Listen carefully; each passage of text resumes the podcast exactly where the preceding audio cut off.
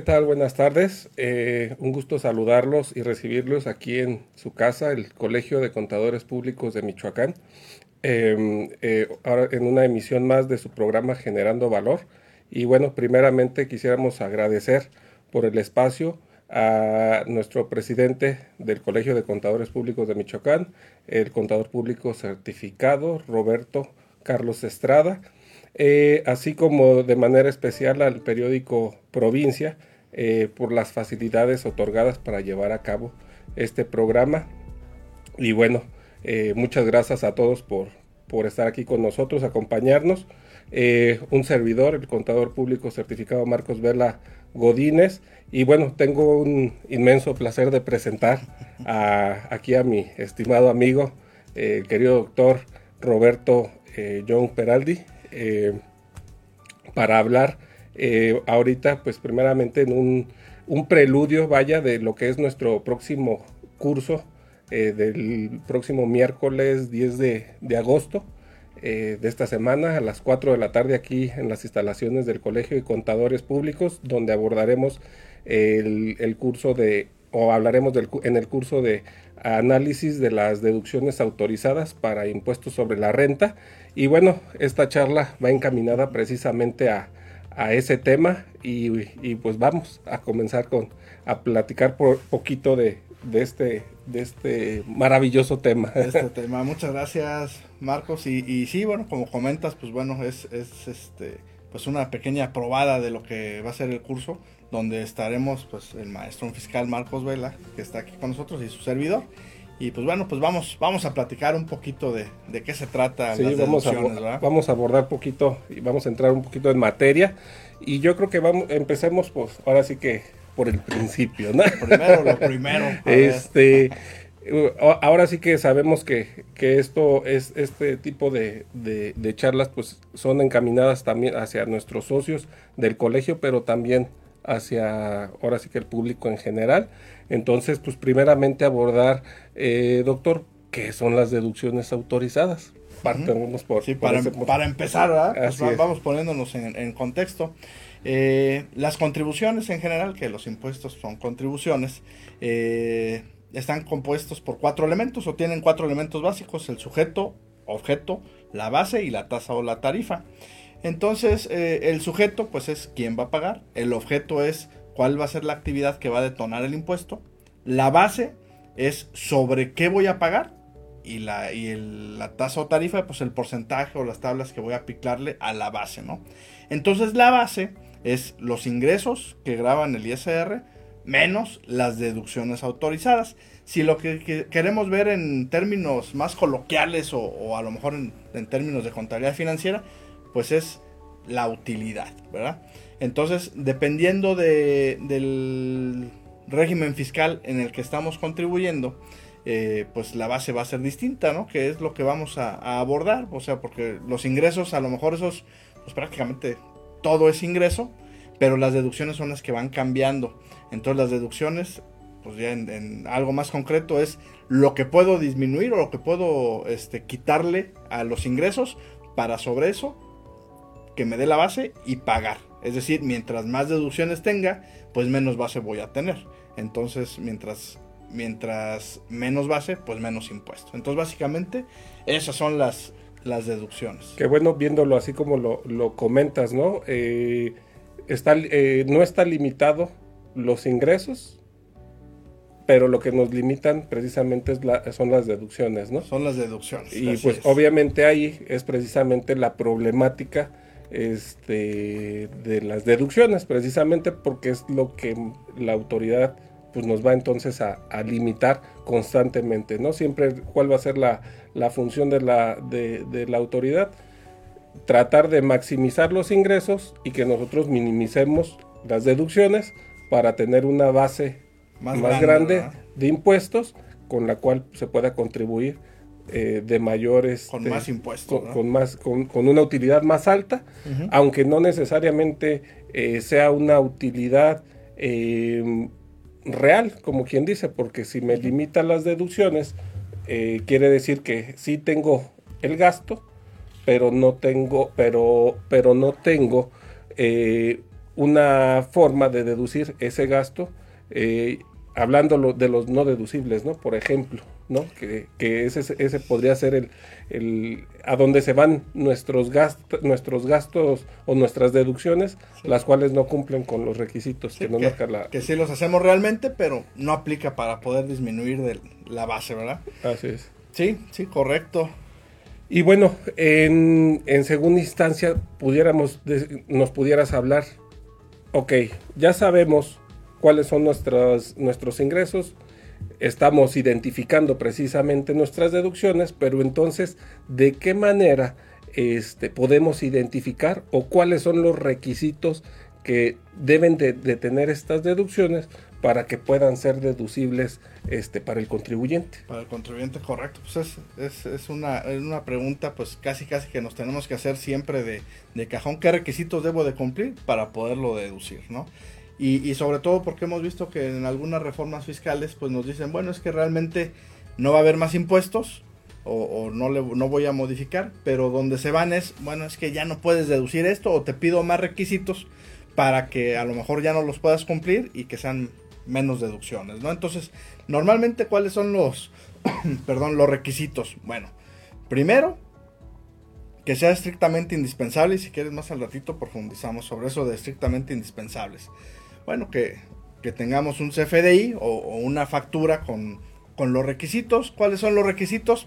Hasta el año pasado, pues básicamente era que tuviera el RFC del emisor, el RFC del, del receptor y bueno, y el desglose y descripción de las mercancías con los montos e impuestos desglosados.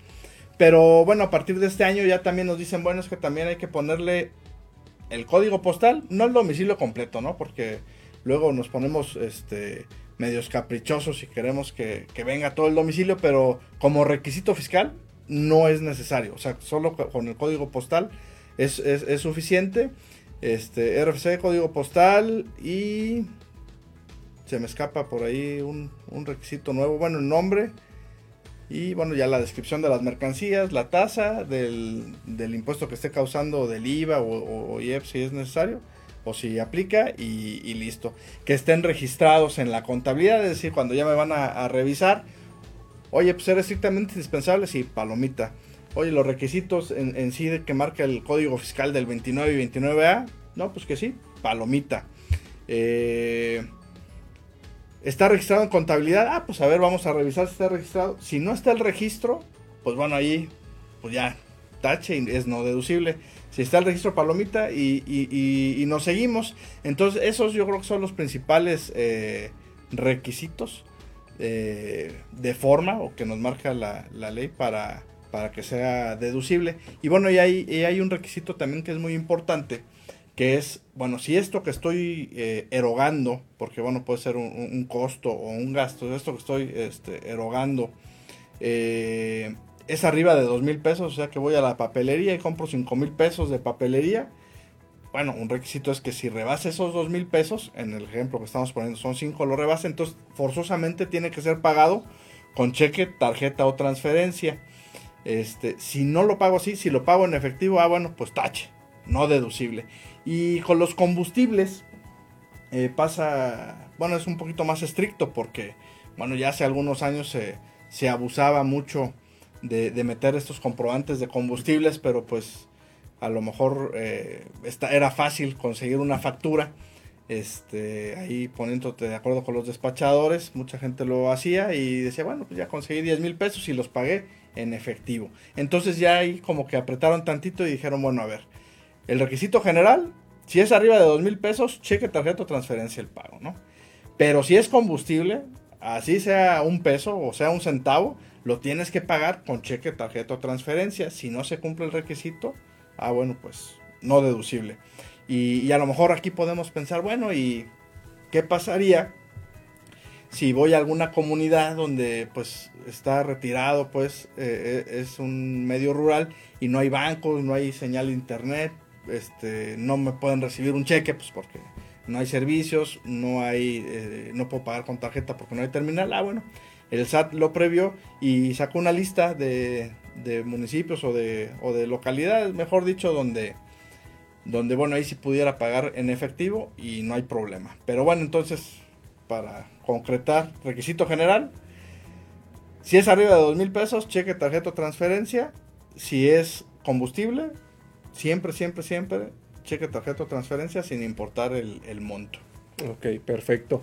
Y bueno, abordando sobre este mismo tema, sobre, sobre el cual estamos hablando, que son precisamente los requisitos, eh, a mí me queda ahí la, o bueno, vaya, es más bien la pregunta que nos hacen muy cotidianamente de diario, por default. este mm, los contribuyentes en el sentido de siempre eh, constantemente es qué puedo deducir no qué puedo deducir y obviamente eh, la inquietud es eh, pues no te puedo decir o creo que como contadores no no abordamos el tema diciendo pues deduce esto deduce aquello sino nos enfocamos precisamente en la, actividad que realiza el, contribuyente y en función a eso son las deducciones que va a, va, a tener.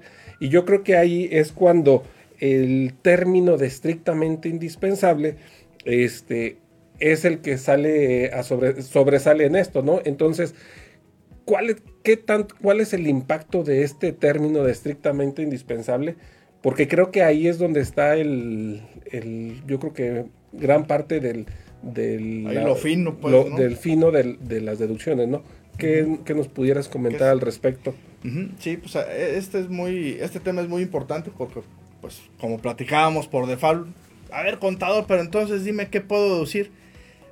Hágame una lista de lo que puedo deducir. Entonces, no, pues es que no te puedo dar una lista porque básicamente dice, dice la ley, lo que sea estrictamente indispensable para realizar tu actividad, lo puedes lo puedes este, deducir, claro que cumpliendo con los requisitos para poderlo deducir. Entonces, ¿qué es el estrictamente indispensable? Yo creo que lo podemos este, acotar, bueno, si es necesario para desarrollar la actividad, si lo ocupas para desarrollar la actividad, lo puedes deducir y es estrictamente indispensable. Y, bueno, la, la clásica, bueno, pero es que es estrictamente indispensable pues que me alimente o que me vaya de vacaciones para poder este, estar bien y desarrollar la actividad. Y entonces ahí es importante como que separarlo porque claro que es estrictamente indispensable para vivir, ¿verdad? Que, estés este, bien alimentado, etcétera, etcétera.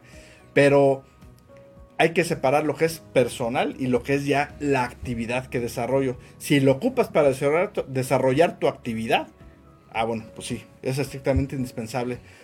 Si no, pues no, es decir, las vacaciones, pues sí, sí las necesitas tú, pero no las necesita el negocio. Entonces, si yo me voy de vacaciones, pues no es estrictamente indispensable para mi actividad. Entonces, ahí no se aplicaría. No, básicamente, es uno de los requisitos pues, principales, ¿no? Que sea estrictamente indispensable y no sería deducible. Claro, y es que ahí es donde precisamente es el punto fino de, del, del tema, ¿no? Eh, considero yo. Eh, ¿Por qué? Porque ese término de estrictamente indispensable muchas veces queda de cierta manera em, eh, o que uno se pierde de repente en ese, bueno, ¿qué es estrictamente indispensable? Y, yo lo, bueno, lo he comentado en, algún par de, foros donde hago esa, esa inquietud de que en la actualidad eh, ha evolucionado, han evolucionado tanto los negocios que, de repente nos perdemos en el sentido de decir, de repente nos llega una, una, factura de, de, cierto concepto que por default normalmente decías, eso es no deducible, ¿no?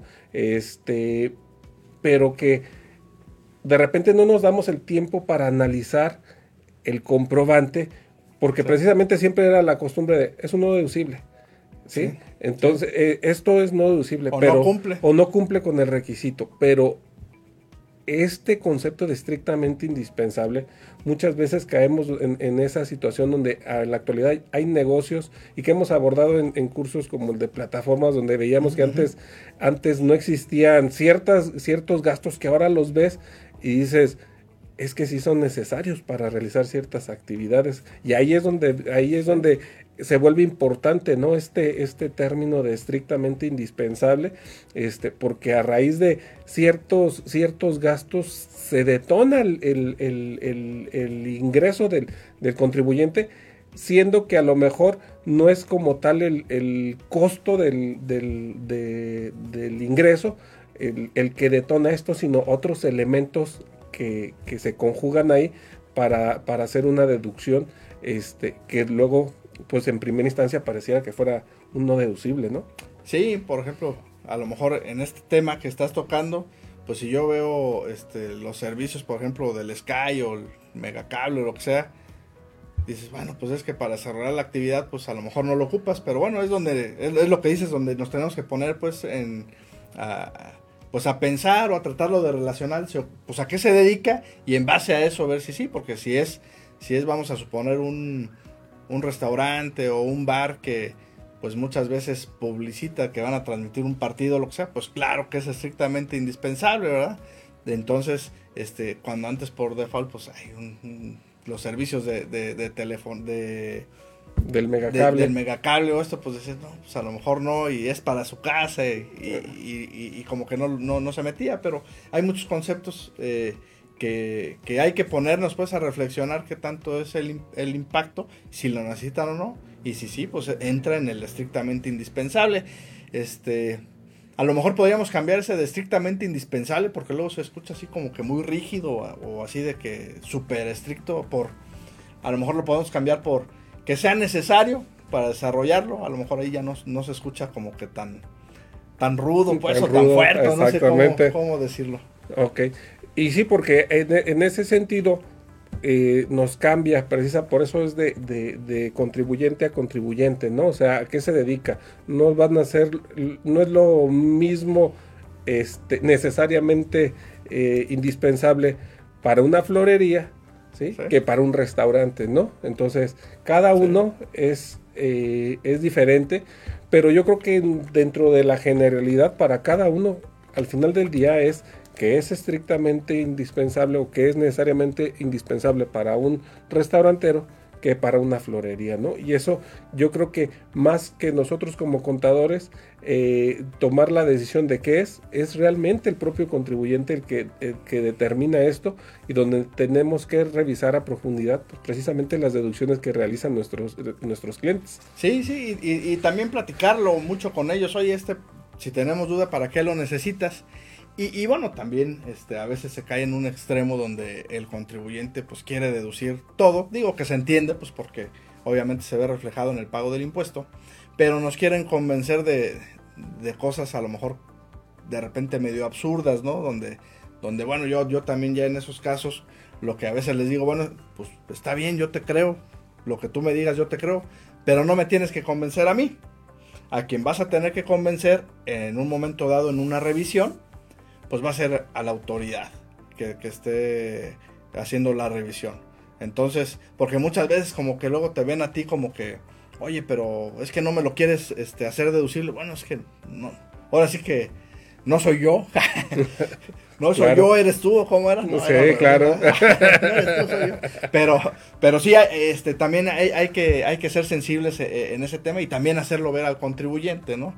Este, que, o, a, nuestros, a nuestros clientes pues que, estamos asesorando. Ok, sí, perfecto. Entonces, bueno, darle, darle precisamente este, este punto, o sea, y la fortaleza a esto, porque bueno, al final del día sabemos que hay, hay deducciones que nos marca el, el artículo 25 de la ley del impuesto sobre la renta, donde sí nos dice una serie de, de deducciones las cuales este son las que las que nos permite pero que va estas deducciones pues, deben de cumplir con ese, principalmente con ese requisito, ¿no? De que sean necesariamente indispensables. Entonces considero yo que por ahí esa es la importancia que le debemos de dar a este término, ¿no? O, Sí, exacto, estrictamente indispensable, que lo ocupo para desarrollar mi actividad. Ok, perfecto. Eh, bueno, vamos a, a un pequeño corte y seguimos continuando, continuamos ahorita y este, con a seguir platicando aquí con todos ustedes.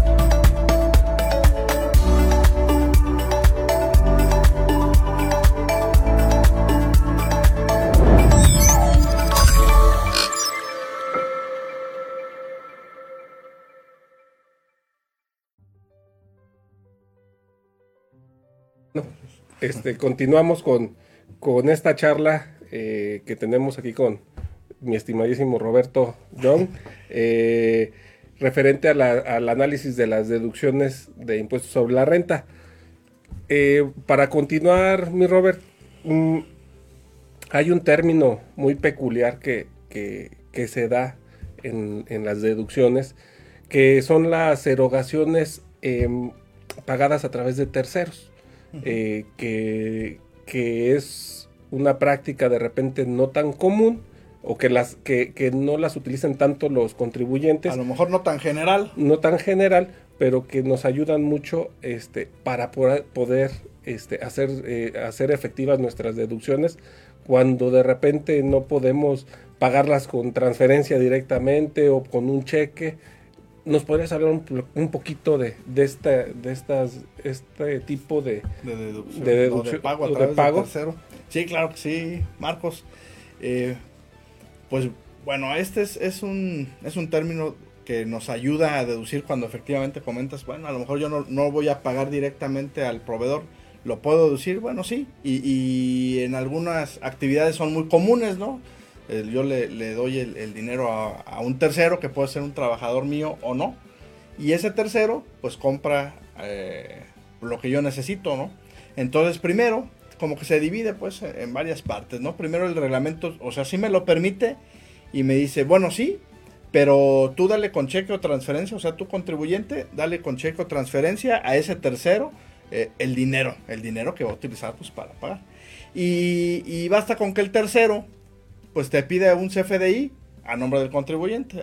Vamos a suponer que, que yo te voy a pedir el favor a ti para que hagas eh, alguna compra, entonces el requisito es, ok, yo te deposito a ti a través de un cheque o te doy cheque o te doy este te deposito a través de transferencia y tú vas a pedir a nombre mío la factura de lo que se compra. Bueno, eso dice el reglamento y hasta ahí ya nos podemos quedar, pero pero luego la miscelánea este ahí sí me ponen más reglas, más reglas que no dicen ni la ley ni el reglamento. Pero bueno, ahí están en la miscelánea ya ya es, es otro tema de, de las jerarquías de, las leyes, etcétera, etcétera. Pero lo que sí dice la miscelánea es, ok, sí le vas a dar cheque, le vas a dar transferencia y eh, ese tercero va a pedir la factura a tu nombre, pero además, tu contribuyente, estás obligado y ya te separan dos, ¿no?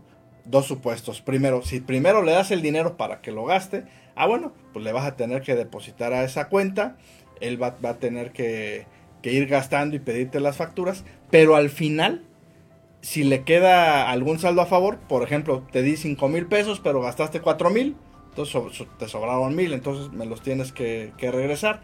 ¿Cómo me los vas a regresar? Pues me los tienes que regresar de esa, de esa misma cuenta, me lo vas a me lo vas a depositar.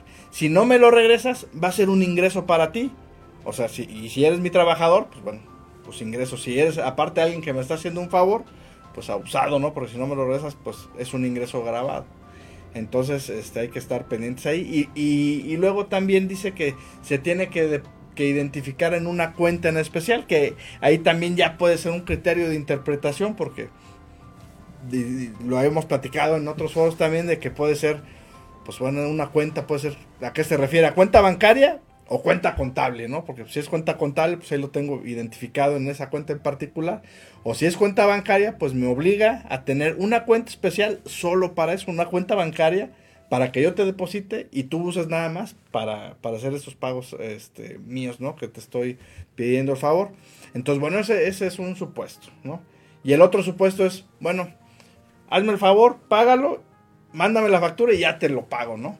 Entonces ahí a lo mejor ya no se complica tanto porque igual la, la indica, bueno, ok, que te pida la factura y tú ya nada más deposítale eh, el monto de, la factura o de esa erogación que, te hicieron el favor de hacer y, se acabó, ¿no? Pero, pero sí este, es, es importante cumplir con todos estos requisitos porque, insisto, a lo mejor en muchos...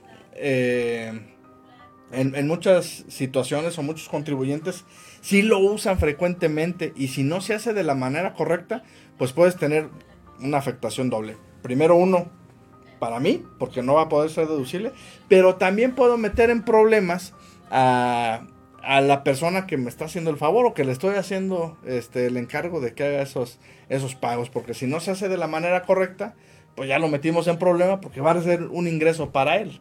¿No? Entonces, este, imagínate que, que fueron, que, esté construyendo una obra grande y, y a lo mejor a mi trabajador le estoy mandando y al final pues gastó, no sé, este, dos mil, que haya gastado dos millones, tres millones, cuatro millones, que le presuman a una persona cuatro millones, pues imagínate el, el monto de los impuestos, ¿no? Entonces sí es un tema muy importante que hay que estar ahí muy, muy abusados, muy pendientes. Y que es, es como tú lo mencionas, ¿no? Es, es un tema bastante recurrente este, este tipo de, de, de esquema, precisamente porque como decías, el tema de la construcción, pues normalmente el, el, que está ejecutando la obra no es el precisamente el dueño de la obra.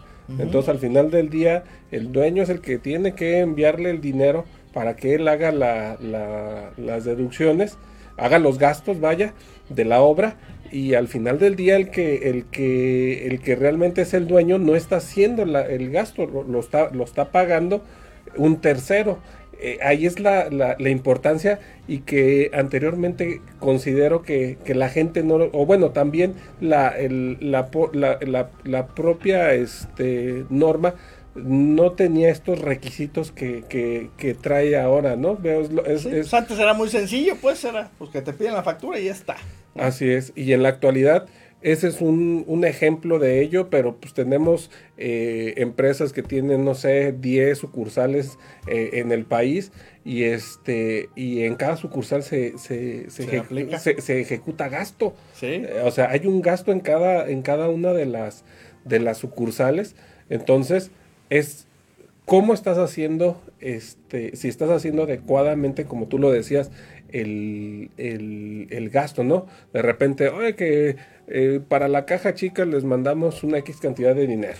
Este, pero resulta que no la compré, o sea que eh, de 10 mil que les mandaste te compraban 5 mil y los otros 5 mil, no, pues los dejamos para la siguiente y te, y te damos los otros 5 mil. No, no, no, espérate. Sí. La, la, la, la miscelánea nos dice que entonces hay que regresar esos 5 mil que no te gastaste y le vuelves a, a mandar los 10 mil completos, ¿no? ¿Sí? Ese, ese, ese, sería el, la, la, manera correcta porque si no, es, ahí el riesgo que entonces tendríamos sería que los, los 5 mil pesos este, que no se gastó eh, se convertirían en un, en, un, en un ingreso acumulable para el, para el encargado de, de recibir ese dinero, ¿no? Sí, y aunque se los haya gastado, pero no te consiguieron la factura que porque ya, ya, ya, ya sabes, ¿no? Que están haciendo una hora, oye, pero pues aquí pues no hay nada y lo que hay pues es sin factura, ¿no? O sea, no, no, te, no te pueden dar factura o, o X, entonces pues ya los metí, o sea, sí se lo gastó, pero de todos modos te lo tiene que regresar, entonces sí, o sea, sí hay que ser pues muy muy, pues, muy cuidadosos. Muy cuidadosos en, ese, en, en, en, esos detalles para no, no caer en omisiones y no meter en problemas también a, a, a estos terceros. Claro, claro, claro. Y bueno, eh, cambiando un poquito de, de tema, eh, sabemos que dentro de las deducciones pues existen lo que son lo, el, el, el costo, el gasto y las inversiones. Este concepto de inversiones ¿A qué se refiere, doctor? Y, realmente cómo se deduce, ¿no? Sí, sí, pues las inversiones, Marcos, eh, pues básicamente en términos fiscales o a lo que se refiere a la ley del ISR es lo que en términos contables conocemos eh, como activos fijos. ¿no? Entonces, las, las inversiones, eh, hay un capítulo especial en la ley del ISR, tanto para personas físicas, personas este, morales y dependiendo del régimen que ya hemos platicado este, que nos permite o nos explica cómo, cómo podemos deducir estas inversiones o cómo podemos este, deducir estos activos fijos, que es algo muy similar a la, a la depreciación contable. Eh, y bueno, tenemos que buscar un catálogo. Por ejemplo, si, si yo quiero eh, deducir la inversión de un edificio, pues bueno, lo, lo busco, eh, a ver qué porcentaje me permite deducir, que bueno, haciendo pues el símil con lo financiero, pues qué porcentaje puedo depreciar. Eh, y a eso, en, lo fiscal, sí me permite hacer una actualización. Entonces es un procedimiento donde, por ejemplo, las, las construcciones lo puedo deducir el 5% por año, ¿no? Entonces, y adicionalmente, o sea, es ese 5% y luego lo actualizo, lo actualizo con el INPC, es decir, le reconozco el valor de la inflación para poder hacer esa, esa deducción.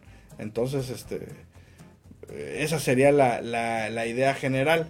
Y, bueno, y hay que ver luego los términos de, de, bueno, a lo mejor le voy a dar un mantenimiento, es parte de la inversión o, o es gasto, este, o cuándo es inversión y cuándo es gasto, ¿verdad? Entonces es, son, son, son, puntos ahí que hay que estar muy pendientes. Ok. Ahora, en, en este, en este año eh, vimos un cambio de, ahora sí que en la, en, la ley del impuesto sobre, la renta, eh, hubo cambio en cuestiones de, de regímenes, regímenes tributarios que, que, concluyeron y, que iniciaron, como en el caso, a partir de este año, este, el reciclo, ¿no?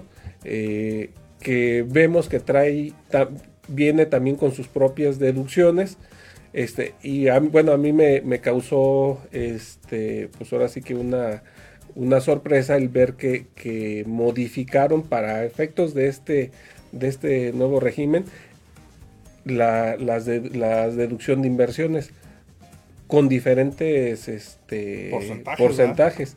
Entonces, eh, es importante que, el, que el contribuyente identifique también se identifique esto o, tú cómo lo ves. Sí pues primero hay que hay que ver en qué régimen estamos tributando y sobre eso pues aplicar la, regla porque como bien dices pues este año ahora sí que vimos nacer el régimen simplificado de confianza y, y ha causado bueno de entrada causó confusión porque pues existe para persona moral y existe para persona física pero son reglas totalmente diferentes. Lo único que tienen en común es el nombre. Entonces, este, como bien dices, e, estos porcentajes que son diferentes en el régimen simplificado de confianza para persona moral son superiores o son diferentes a los de los que estábamos acostumbrados o que siempre hemos conocido del régimen general de las personas morales. Este, hay que estar muy pendientes porque primero pues son más altos los porcentajes, ¿no? De, los que vienen catalogados. Ahora, si yo lo que quiero deducir, esa inversión que quiero deducir, no está en este catálogo de, del régimen simplificado de confianza, ¿qué tengo que hacer? Bueno, pues aplicar eh, el del régimen eh, general de las personas morales. Pero ahora, estos porcentajes los puedo deducir eh, siempre, los puedo aplicar siempre. También tiene su, su limitante, porque dice, bueno, es que las inversiones que tengas hasta 3 millones de pesos, ¿no? Entonces, bueno, si tengo inversiones de más de 3 millones de pesos en el ejercicio, no puedo aplicar esos, esos porcentajes siempre. Entonces, tengo que, hasta eso, pues, tengo que, estar bien, bien, este, bien abusado con las, eh, las inversiones o con los montos, sobre todo, que se están haciendo, porque hasta 3 millones es un porcentaje y, y de 3 millones en adelante es otro porcentaje. Entonces, este, también hay que estar este, en los papeles de trabajo y en los registros contables, siempre muy pendientes de esta situación, porque estábamos acostumbrados en el régimen general de ley eh, de las personas morales, se aplica el porcentaje y pues ya, se, acabó, ¿no? ¿no? No había problema y ahora tenemos que fijarnos más. Y, y, sobre todo por la manera en que se van comportando. En, bueno, estamos hablando, fíjense, régimen general de las personas morales régimen simplificado de las personas morales. Pero luego también está el de actividades em, eh, empresariales y profesionales de las personas físicas. Bueno, el reciclo de personas físicas, bueno, ahí pues no hay deducciones. Este, pero luego también para el arrendamiento son, son también este, otros, otros porcentajes o otro fundamento, pues, este, que, que, nos manda ahí en el título cuarto. Entonces, eh, todo esto lo vamos a abordar este, muy a detalle en el curso que vamos a, tener el, próximo miércoles. Y, bueno, ahí se, pues lo desarrollamos más ampliamente, ¿no? Más las dudas. porque es un tema bien amplio. Sí, obviamente, como bien lo señalas, ¿no? O sea, tenemos deducciones para... Eh, para, para dar y regalar. Para el régimen general de, de personas morales, para reciclo, este, para personas físicas con actividades empresariales, eh, arrendamiento, persona física que está en arrendamiento, en eh, personas físicas con enajenación de bienes, más aparte las que se dan dentro, las diferentes que se dan dentro de las propias personas morales. Y aparte el momento en que se aplica la deducción también es diferente. Así es. Entonces, este, pues sí son muchas, muchas variables. Pues, muchas variables, ¿no? Y bueno, pues esto nos lleva precisamente a, a esta pregunta de, bueno, ¿qué puedo decir? Deduzco, ¿puedo deducir lo mismo para personas morales que para personas físicas o es diferente, son diferentes las deducciones? ¿Qué nos puedes decir al respecto? Sí, pues mira, básicamente, Marcos, se, pues el requisito general, vamos a, vamos ahorita si quieres a centrarnos en actividad empresarial de personas físicas y régimen general de ley de personas morales y reciclo de personas morales. Básicamente el requisito te dice, bueno, que sea estrictamente indispensable, que ya lo abordamos, entonces si lo necesitas, es, es, este, es deducible. Obviamente cumpliendo con los requisitos que también ya platicamos. Pero entonces, ¿qué es lo diferente? El momento en que se va a deducir. Porque en el régimen de las personas morales, el régimen general, pues se deduce hasta la declaración anual, porque ya conocemos que los pagos provisionales pues se aplica con el coeficiente de utilidad, ¿no? Son los ingresos grabables por el coeficiente de utilidad, este, ya te da la utilidad estimada, ¿no? Pero para el reciclo, pues ahí ya, ya, cambia el esquema porque es eh, sobre lo efectivamente erogado, ¿no? Entonces eh, ahí las, la aplicación de la deducción pues es mensual. Entonces primero pues hay, hay, que hacerlo. Y ahorita con lo que te acabo de, el concepto que acabo de decir, que, bueno, que ya sea sobre flujo de efectivo, que ya sea efectivamente pagado, aplica o no aplica las inversiones, ¿no? Porque a lo mejor puedo decir, bueno, si estoy comprando, pues, no, vamos, no vamos a, pensar en grandes montos, una computadora, ¿no? A lo mejor me costó 20 mil pesos y la estoy pagando en mensualidades, ¿no? A lo mejor la saqué a 12 meses sin intereses. ¿Qué puedo deducir? O sea, puedo deducir cuando voy pagando o, qué hago, ¿no? Bueno, en, este ejemplo eh, no necesariamente tiene que estar pagado, aunque esté en un régimen que se contribuye por el flujo de efectivo. En las inversiones, aunque no esté pagado, aplico el procedimiento para la deducción de inversiones o la depreciación fiscal, pues como le, le llamamos coloquialmente. Entonces, este, ahí aunque no esté pagado, aplico el procedimiento. Entonces tengo que ir aplicando mes con mes la depreciación este, y aparte actualizarla. ¿No? Entonces, bueno, se hace un poquito este, laborioso, vamos a, llamarlo así, la deducción de inversiones para estos regímenes fiscales que se hace por flujo de efectivo, reciclo persona moral, actividad empresarial y profesional. Ok. Eh, esto mismo sale a colación porque también eh, el costo de, de, ventas, ¿no? O sea, el costo de ventas lo deducimos en régimen general en reciclo, en actividad empresarial o solamente en, persona moral. Sí, también una de las grandes diferencias que, nos trajo este régimen simplificado de confianza es que comparando actividad empresarial este, y profesional, a lo mejor asimilándolo con, el reciclo y con la persona moral régimen general, es que el, el costo eh, sí lo puedo deducir para las actividades eh, de las personas morales, el régimen general, pero para las personas físicas o el reciclo persona moral es sobre flujo de efectivo, es sobre compras, ¿no? Entonces ahí es, una diferencia que tenemos que, hacer y cálculos para saber cuándo poder deducir o cuánto voy a deducir de costo y, bueno, para eh, los de flujo de efectivo, pues es un poquito más sencillo, ¿no? Y que son conceptos totalmente distintos, ¿no? Lo que es el costo de ventas con una compra. Sí, porque eh, el costo que es, básicamente es lo que me costó eso que estoy vendiendo. Es decir, si yo compré 10 lápices a, un peso cada uno, los agarré en oferta, pues por eso me costaron muy baratos, este, y vendí 8, bueno, pues solo puedo deducir 8 pesos, ¿no? Aunque me haya gastado 10 comprando los 10 lápices. Y, e, eso aplica para el régimen general de las personas morales.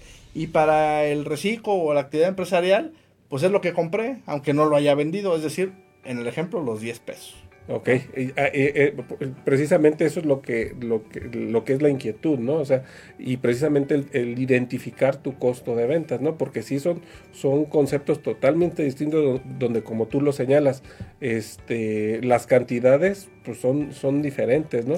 Y es que de repente te encuentras este, contribuyentes que, que, que aunque estaban, eh, eh, su obligación era el costo de ventas, eh, deducir el costo de ventas, estaban deduciendo las compras, precisamente porque no identifican la parte del costo este, de cada producto que están vendiendo, ¿no? Sí, sí, exactamente. Y, aparte, bueno, ya también ahí para deducir el costo, pues está el costo directo, costo absorbente, pues solo se aplica el costeo absorbente, porque bueno, ya así como en términos generales, pues se deduce, se deduce menos. Entonces ahí ya identificamos que el costo de ventas, pues es una deducción que es para persona moral régimen general y que, que, esa deducción no la vamos, es una diferencia, ¿no? Que no la vamos a encontrar en el catálogo de deducciones de persona, persona física. con actividad empresarial o en reciclo pues tampoco nos vamos a encontrar con ese con esos con ese así es porque es la compra completa no y, y a lo mejor pues ya, ya, ya no en ese sentido pues es un poquito más sencillo identificarlo no porque no es lo mismo hacer el costo o determinar el costo que, que ya la compra no está más fácil. Ok perfecto. Y bueno, voy a, a, retomar un poquito el, el, tema que estábamos hablando de las inversiones eh, en, un, en, un, comentario que nos hacías referente a las reparaciones que le hacemos a, una, a, un activo fijo, ¿no? Cuando le hacemos una reparación o, un mantenimiento, esto se considera, se tiene que llevar a una depreciación fiscal, eh, es decir, una inversión fiscal, o es un gasto este, de, la empresa donde lo podemos deducir al 100% o una depreciación donde pues, nada más sería un porcentaje lo que depreciaríamos. Sí, pues bueno, cuando es mantenimiento en sí es, es un gasto. Entonces, pues en el momento en que lo, lo, pago, pues es, un gasto y va completo. Es decir, no lo deprecio. Pero, por ejemplo, si es una construcción y le adapto un cuarto o le construyo un cuarto nuevo o una oficina nueva o lo que sea, bueno, ahí ya no es mantenimiento. Entonces, esa parte que estás este, haciendo nueva, eh, esa sí la tienes que, depreciar o, de, aplicar el método de deducción de, inversiones que hemos estado platicando. Ok. Hay por ahí la, duda porque, bueno, en, dice la ley que si hay una reparación que le permite extender la vida útil al activo, también se pudiera considerar como inversión dentro del dentro del capítulo o bueno, del, de las deducciones como inversiones, y no como gasto.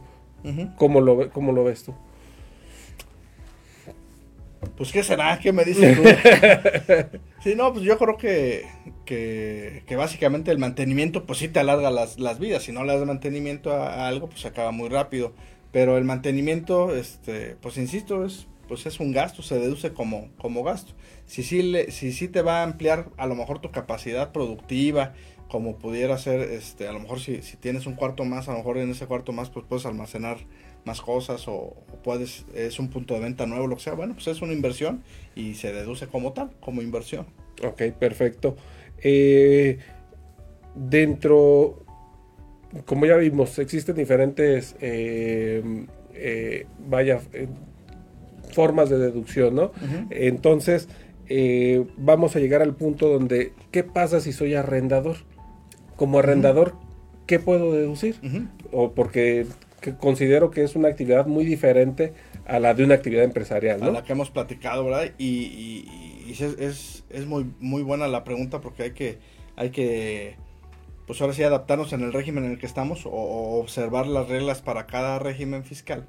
Porque muchas veces este, llegan, oye, es que mi compadre este, puede deducir todo y yo no. Ah, bueno, pero es que tu compadre tiene actividad empresarial y tú eres arrendador. Y el arrendador, pues puedes deducir nada más cuatro cosas. Este, bueno, te dan dos opciones, ¿no? O deducir con comprobantes, que son cuatro conceptos, es el impuesto predial, este, sueldos y salarios y honorarios, el mantenimiento de los inmuebles y los intereses eh, reales que estés pagando sobre ese inmueble que, sobre un crédito que tuviera. Sobre un crédito que, en su, si, en, si fuese el caso que necesitaste un crédito para comprarlo, bueno, esos intereses. O el 35% de los ingresos. Pero fíjense, nada más son cuatro. Oye, pero pues ocupo papelería. Pues sí, sí ocupas, pero no es deducible. O sea, es decir, no está dentro de los conceptos que puedes deducir. Oye, la gasolina? Pues ni modo que no. Pues sí, es lo mismo. O sea, solamente puedes decir esas cuatro o el 35%, este, que es la deducción opcional que te da. Ahí se pudiera considerar que lo, es, lo estrictamente indispensable no es, eh, aquí no, no, Ahí no, aplica. no aplica. Ahí no aplica. Son nada más esos cuatro conceptos. Ok, y entonces el otro 35, el, la, la, deducción opcional que es mencionaba del 35%, ¿esa sobre qué es? ¿Sobre qué los aplicamos? Sobre los ingresos que, que se tuvo. Por ejemplo, si tuve 100 mil pesos de ingresos, ah, bueno, me olvido de las deducciones este, por comprobante, sí, son 35 mil pesos deducibles. Oye, pero pues ni me gasté ni mil pesos. Bueno, sí, pero la ley me permite que escoja uno de los dos. Si escogí esta deducción opcional, bueno, pues son los 35 mil pesos y ya sobre, sobre esa base aplico las tarifas. Perfecto, doctor. Pues creo que, que como lo, lo, comentamos en un principio, esto era, pues, esta charla prácticamente era una probada nada más para, ahora sí que para nuestro curso del, del, miércoles. Del próximo miércoles 10 eh, de, agosto, en punto de las 4 de la, de la tarde, aquí en las instalaciones del Colegio de Contadores Públicos eh, de Michoacán, donde precisamente vamos a desmenuzar todo este tema, eh, ampliar eh, este tema con más conceptos. Ahorita lo vimos de una manera este pues muy sencilla muy, sencilla este, digerible pues para todo el todo el público contadores no contadores empresarios este precisamente para invitarlos a que nos acompañen a, este curso donde vamos a seguir con, con esta charla y, y, pues donde abordaremos, vaya, todo el, el teje y maneje de las deducciones, aunque eh, sabemos que este, este tema nos da para para muchas horas. Para muchas, muchas horas más, este, más, más para un, un tema de, de, ¿cómo se llama? De, de clases en una, en una carrera, en una licenciatura. Y bueno, eh, creo yo que, que, por nuestra parte, pues ahorita eh, concluimos agradeciendo eh, nuevamente al Colegio de Contadores por Públicos de Michoacán por el espacio, al periódico Provincia por este el apoyo a realizar esta charla. Y a ti, a, ti mi, estimado Robert, y, obviamente a nuestro presidente, eh, el contador público certificado Roberto Carlos Estrada. Y, y, a ti también, a ti también, Marcos, muchas gracias, maestro en fiscal, Carlos Vela. Entonces, este, los esperamos para el próximo miércoles, aquí en punto de las 4, va a estar este, muy interesante la, la plática. Bueno, pues que, ni modo que les digamos que no, va a estar muy bueno y, y, y los esperamos aquí el próximo miércoles. Muchas gracias. Muchas gracias por su atención, nos vemos en la próxima.